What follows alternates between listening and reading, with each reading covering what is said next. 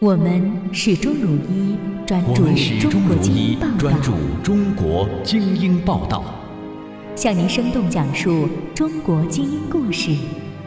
向你生动讲述中国精英故事，为你客观解读中国精英思想。欢迎收听由中房网新媒体出品的《精英 FM》。欢迎收听由中房网新媒体出品的《精英》。FM。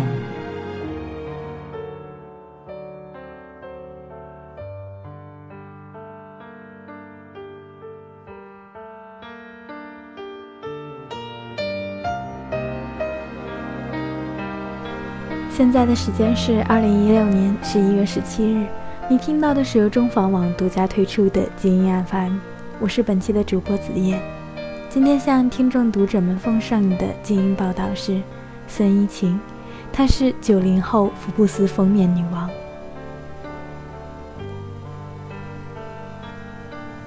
与孙一晴访谈是约在一个阴雨绵绵的上午，雨天的上海小路总是别有一番风情。见她之前，我一直在想她会是个怎样的人。对于她拥有的那些抬头，早有耳闻。搜狗创始人。福布斯封面女王等，想象中她应该是个举手投足雷厉风行的霸道女总裁，而见到她时，更打动于她自信展露的甜美笑容。作为新生代最受关注的创投人之一，孙怡晴常常受邀在全球大型科技和创业峰会发表主题演讲，也在国内外最顶尖媒体。如 BBC、福布斯、CCTV、海峡时报等频繁出镜。二零一四年底创立搜狗，全球首个跨境女性创投平台，聚焦、激发和连接新一代创业者和投资人。该公司在美国洛杉矶、旧金山、纽约、中国香港、新加坡。越南等国家和地区都设有分部。一年多以来，他创造了年度女性创业峰会 “Sogo Summit”，联合主办了全球女性创业大赛和 Start Up，以及两百多个遍布世界的线下活动。与此同时，他已经投资了美国和亚洲的二十五个早期项目。并帮助这些项目融资六千万美金。此外，他还被邀请在美国著名的《赫芬顿邮报》和《Medium》上开设个人专栏。记者问疫情，短短几年从一名学生到登上福布斯封面，有无遇到非议呢？孙一晴回答记者说：“非议其实是不断会遇到的。就在上周。”我还被一个头发花白的白人男性在不少人面前问我：“你凭什么做投资呢？”这些是我从一开始就经常会遭到的质疑，当初会很受打击，觉得自己经验值不如那些在科技界待了十五年、二十年的前辈，觉得自己不够格来做投资。但如今市场创业者越来越年轻，我们可以跟他们零成本的顺畅沟通。作为年轻女性，我们几乎是所有 To C 品牌的目标消费者，所以非常清楚品牌什么样的打法才能让我们心动。男投资人可能看到女性项目会说：“啊，你们真会花六百美金买鞋？我不信。”让我回家问问我老婆，然后一般都会回来一脸惊讶的，像发现了新世界。学生时代的他已是学霸，名列前茅，但他并非埋头读书的四眼妹，偶尔还担任老师眼中的问题学生。上课传纸条和同桌聊天，上课看课外书，这些调皮捣蛋的事情他一样也没有落下。高三时，他决定去美国留学。成绩优异的他申请到了威廉玛丽学院，美国历史第二的大学。毕业后进入知名企业摩托罗拉全球总部工作，朝九晚五的生活和福利优越的待遇让他觉得非常安定。那时候，他甚至想都没有想过自己会走上创业的道路。美国每年只发放八万五千个工作签证给外籍工作者，但那年有十七万人申请。交上去的申请经过抽签，抽到才会审核，抽不到就直接退回。世事岂能尽如人意？孙一晴未被抽中，尚算波折人生中的一朵风浪。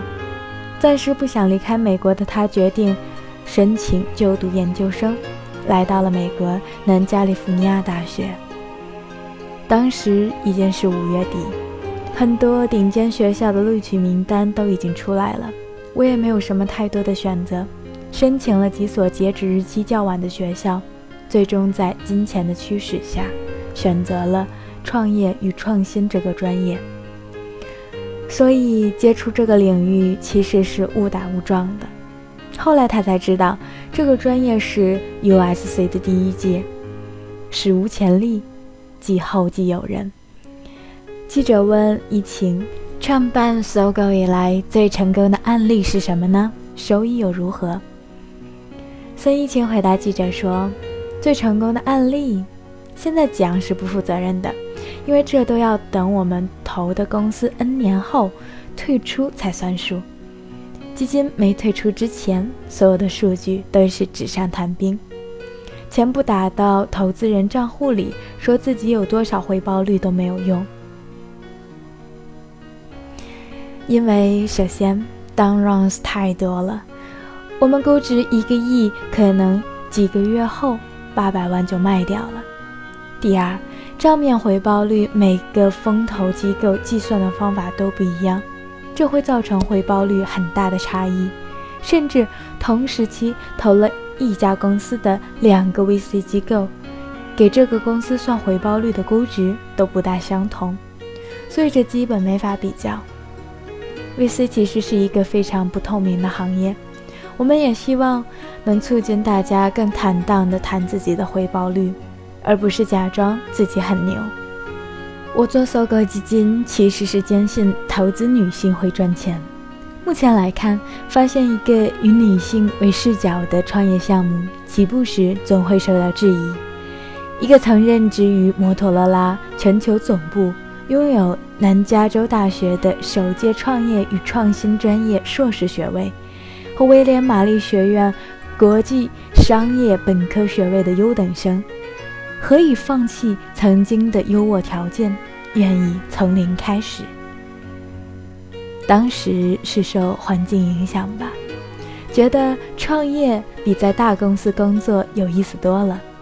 刚开始，孙一晴想法很多。但又无法抉择，到底要以开什么样的公司起步？后来在参加创业活动时，发现自己像个局外人一样，因为来参加的大部分都是美国白人男性，台上台下的权威人物都是男性。他忽然思索：创业这么有意思，为什么女孩子们不来参与了解一下呢？就萌生了。